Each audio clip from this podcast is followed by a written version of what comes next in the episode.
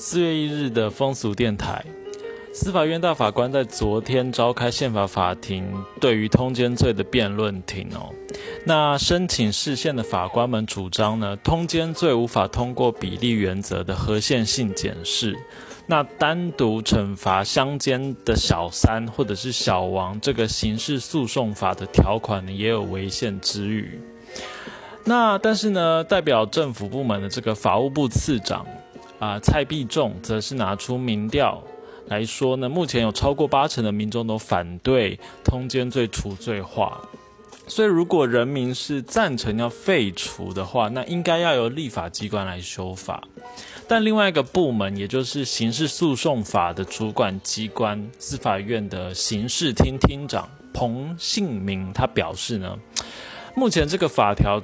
几乎都会造成法律上面、实务上面，就是只有相奸者，就小王或小三会受到处罚，而且大多都是啊女性被告，那也违反性别平等的原则嘛。那所以希望大法官能够直接宣告通奸罪来违，这个是违宪的这样子。那大法官也有针对这个争议的部分去询问鉴定的学者，请他们就欧美日各国的法律实务见解进行分析。那几乎一面倒的认为通奸罪是违宪的。那这个言辞辩论呢，超过三个小时。审判长司法院院长许宗立大法官呢，就预知说一个月内会指定公布日期，公布这个解释事先的结果。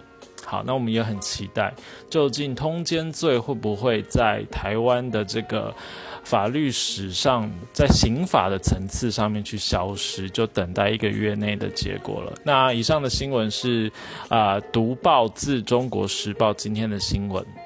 今天也是愚人节，那刚好有一部电影在今天上映，片名是《活口的两人》。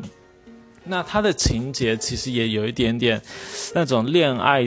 史上经验史上的这种愚人的这种味道存在，我没有看过，我还没看电影啊。但是我看他的这个电影介绍，觉得啊蛮有重量的。那我念一下他的电影介绍：十天后即将迎接婚礼的侄子，那他为了迎接新生活，而且他在故乡遇到了他久别的这个旧恋，叫做贤志，那他们就一起整理。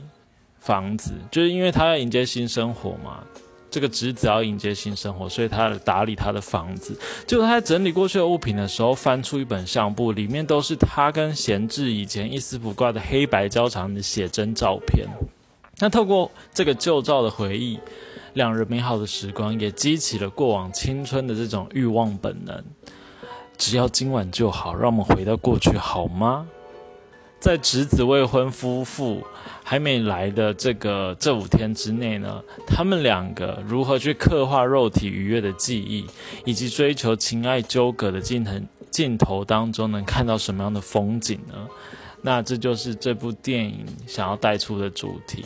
好的，那以上就是今天这两则风俗电台的性新闻，明天见。然后也祝福各位就是清明廉假顺心愉快，然后 peace。